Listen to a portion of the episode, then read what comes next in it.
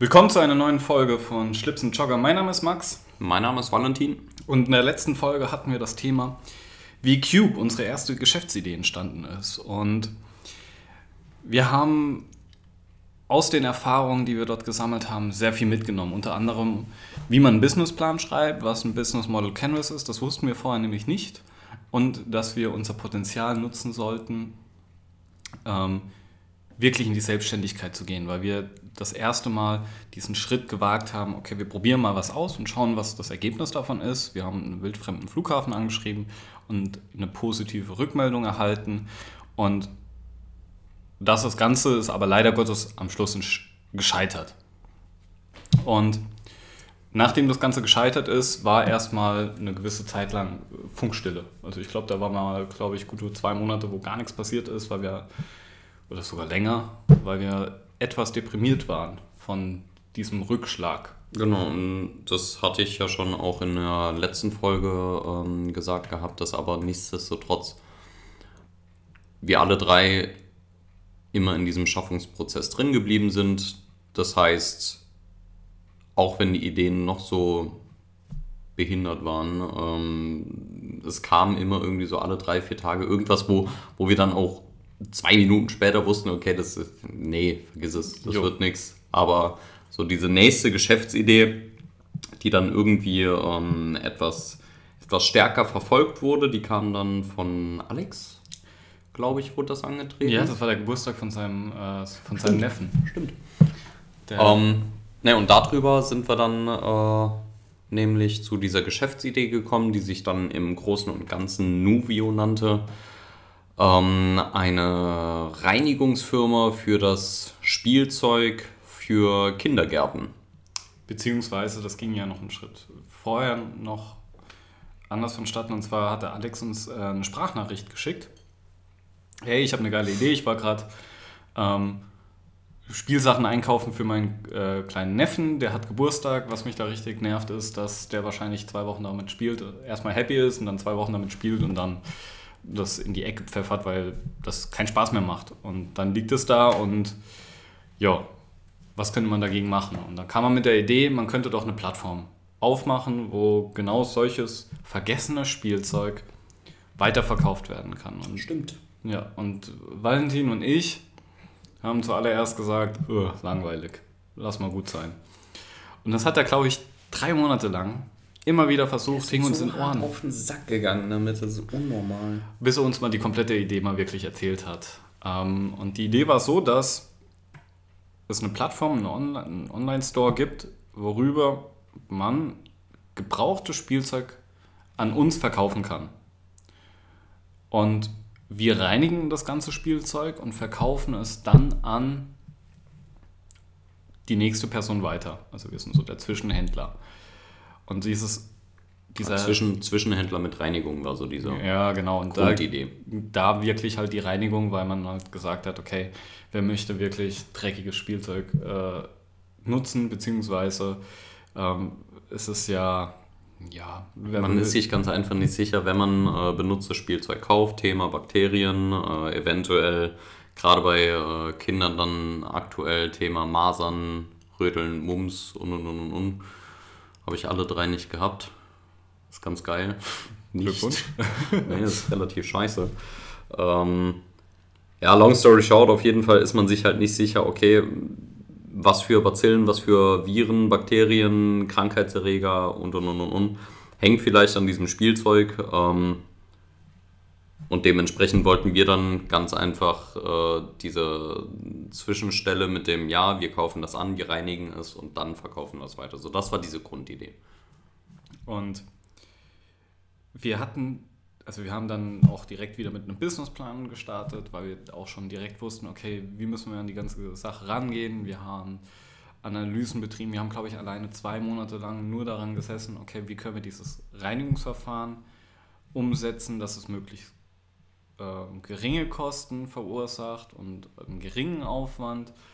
Aber ein bestmögliches Ergebnis. Genau, und da haben wir auch spezielle Boxen entwickelt, wo dann das Spielzeug reinkommt. Da kommt, äh, ich glaube, Kältegas kommt da irgendwie rein. Irgend so ein spezielles Gas, ich weiß es nicht mehr.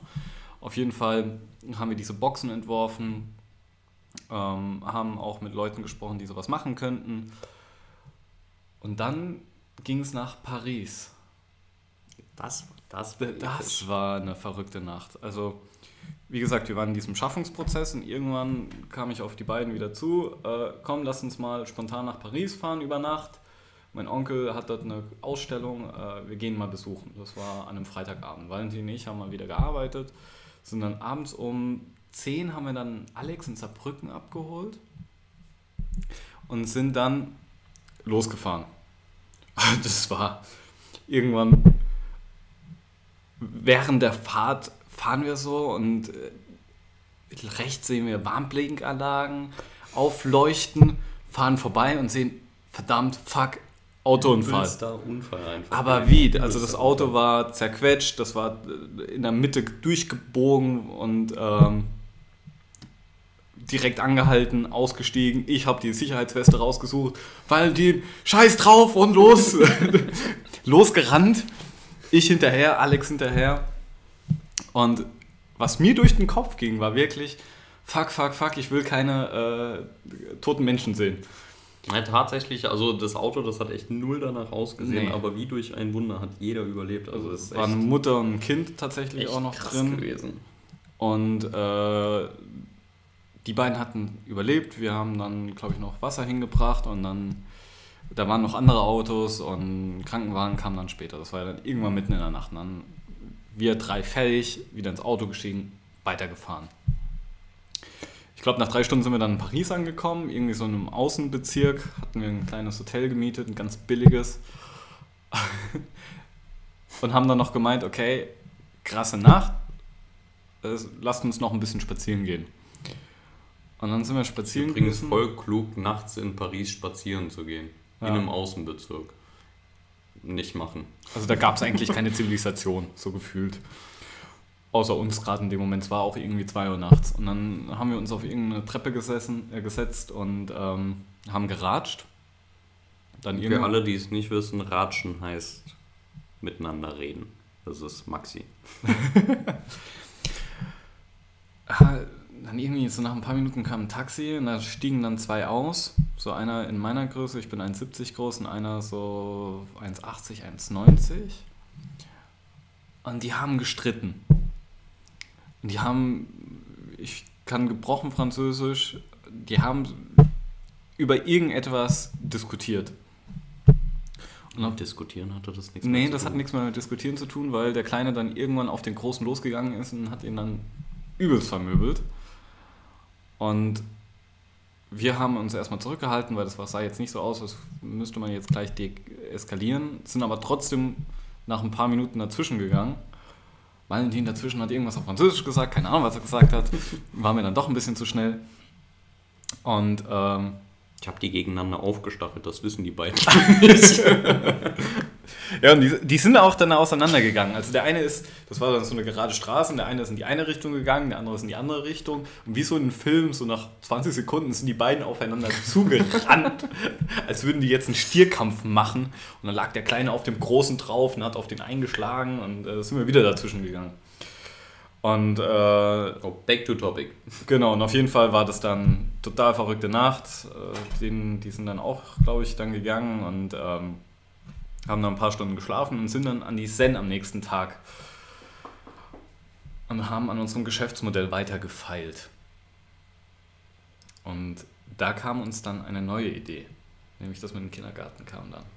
Genau, ähm, für den Hintergrund davon muss man wissen, äh, viele in meiner Familie sind im sozialpädagogischen Bereich tätig. Das heißt, da hatten wir sofort auch schon Ansprechpartner, die auch schon äh, lange Jahre dann dementsprechend zum Beispiel meine Mutter im Kindergarten bzw. in einer Kindertagesstätte gearbeitet hat, ähm, wo wir uns wirklich dann Informationen aus erster Hand holen konnten. Meine Schwester, die dann in Luxemburg in einem Kindergarten äh, gearbeitet hat. Sorry an der Stelle, wenn ich da irgendwas falsch gerade erzähle, aber auf jeden Fall im sozialpädagogischen Bereich und auf jeden Fall mit Kinderbetreuung. Wie gesagt, Informationen aus erster Hand enorm wichtig, logischerweise an so einer Stelle.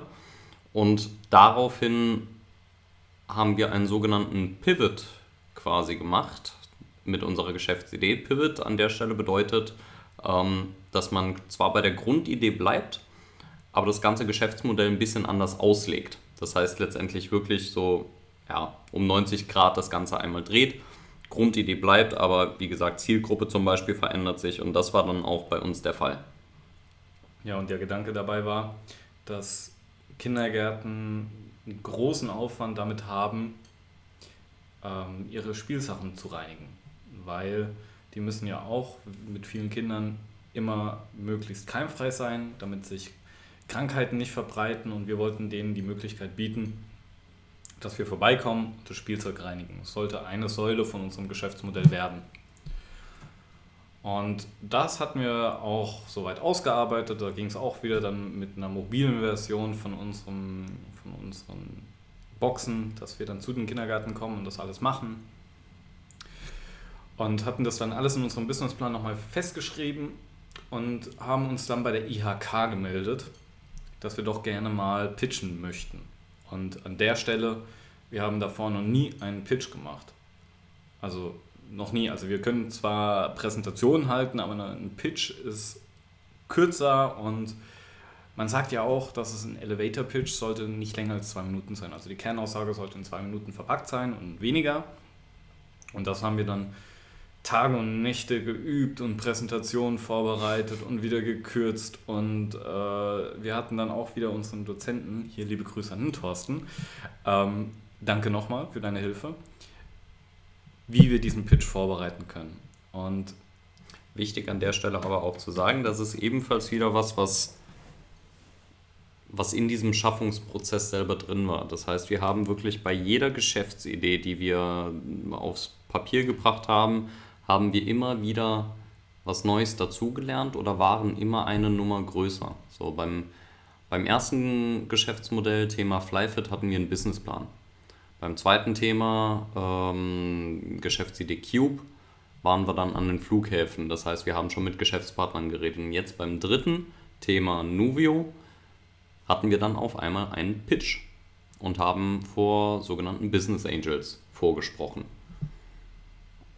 Das heißt, wir haben immer wieder, wie gesagt, eins draufgelegt und haben immer wieder dazu gelernt, wie kann es funktionieren, wie sind da eventuelle Finanzierungsmöglichkeiten, natürlich auch ganz wichtig, wenn man ein Unternehmen gründet ähm, und da erstmal so ein gewisses Startkapital braucht.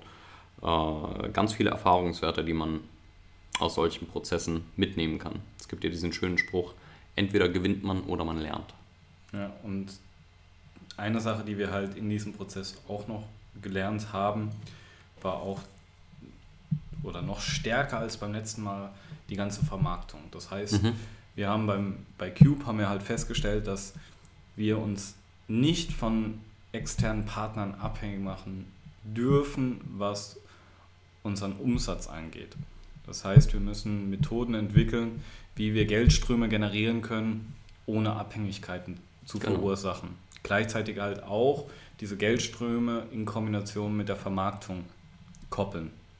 Das heißt, dass die auch ein gewisses Marketing-Tool sind. Und da wollten wir halt auch gezielt mit, ähm, mit verschiedenen Instanzen im Kindergartenbereich, da gibt es ja verschiedene Dachgesellschaften, zusammenarbeiten, die dann halt ein Netzwerk dann ergeben. Und wir haben dann gepitcht und das war ganz schön. Wir sind in diesen in diesen Raum reingekommen und der erste Business Angel, der kam super lässig drauf und hat uns begrüßt, hat uns mit, mit uns geratscht und der andere kam nicht. Und das waren zwei. Und der andere kam nicht und kam nicht und kam nicht und plötzlich kam er. Und von einer Sekunde zur nächsten. Der Raum, der wurde kalt. Der das war, als ob ein Dementor da reingekommen ja, ist. Ja, total. Und dann haben wir. wir waren mucksmäuschen still. Der erste Business Angel war mucksmäuschen still. Und der Business Angel packt seine Sachen aus, legt sein Heft und seine Notizen bereit, schaut uns an und meint nur, so, Sie dürfen. Und dann haben wir angefangen zu pitchen. Und da haben wir, glaube ich, 20 Minuten gepitcht. Und dann kam dieser nettere Herr von beiden hat dann gefragt, ja, äh, warum macht ihr das so kompliziert? Warum wollt ihr Spielsachen einkaufen von, von Leuten, die das bereits genutzt haben? Holt es doch aus China tonnenweise und verkauft es wieder. Ich fand das halt total verrückt, weil einfach das komplett gegen unser Geschäftsmodell war und gegen die Philosophie, die wir vertreten haben. Pivot. Ja. Letztendlich, das, was er uns vorgeschlagen hat, war nichts anderes als ein Pivot. Ähm, wobei man aber auch, glaube ich, dazu sagen muss, dass wir zu dem Zeitpunkt ja auch noch nicht unbedingt den Mut hatten, dann so einen riesigen Step zu gehen, dann wirklich auch an ein anderes Land zu treten, ähm, beziehungsweise an Geschäftspartner aus einem anderen Land zu treten und da dann zu sagen, ja, äh, das und das ist unser Geschäftsmodell und wir brauchen euch. So in die Richtung. Ja, bloß dass halt unser Geschäftsmodell mehr auf Nachhaltigkeit gesetzt hat. Also das Verfahren, was wir da Durchaus, genutzt ja. haben oder nutzen wollten, wäre auch ähm, komplett ökologisch gewesen. Shoutout an Greta. Ja. Und ja, das war halt, wir haben halt in dem Gespräch dann auch relativ schnell realisiert, okay, wenn wir das umsetzen möchten, dann brauchen wir relativ viel Geld, damit wir einkaufen können, damit wir dieses Verfahren entwickeln können. Das heißt, das ist auch eine enorm hohe Kapitalbindung, die ja. dahinter steht. Und das dann wieder zu verkaufen, das ist mit einem sehr hohen Risiko verbunden. Und wir sind dann am Abend noch was trinken gewesen und dann haben wir die Idee fallen lassen. Aus dem Grund heraus, dass wir gesagt haben, okay, das Risiko ist es aktuell noch nicht wert. Richtig. Das ist aber, ähm, also wie du gerade schon gesagt hast, ist aktuell ist es das nicht wert und auch das Thema mit dem Mut, dann äh, ich zu dem Zeitpunkt in den Anfängen von meinem Master, du komplett im Studio eingesetzt, Alex ja. bei sich, glaube ich, noch im Studium wenn ich mich. Nee, der war schon fertig. Okay. Alex auf jeden Fall irgendwie, irgendwie anderweitig eingespannt und ähm, wir hatten ganz einfach auch nicht so wirklich diesen Zeitaufwand, um da jetzt noch mehr Energie reinzustecken, als was wir schon hatten. Und wir hatten auch keinen Grund, also es war keiner von uns irgendwie arbeitslos oder wir hatten alle einen sehr guten Job, eine gute Stelle, die auch sicher ist. Und wir hatten nicht so die, diesen Drang zu sagen, okay, wir möchten jetzt was verändern in genau. unserem Lebensstil. Also wir waren zufrieden und das sollte sich aber dann relativ schnell ändern, wieso es dann auch zu Zweiplan kam. Und das ist nochmal eine spannende Geschichte. Und die erzählen wir euch im dritten Teil. Tschö. Ringehauen.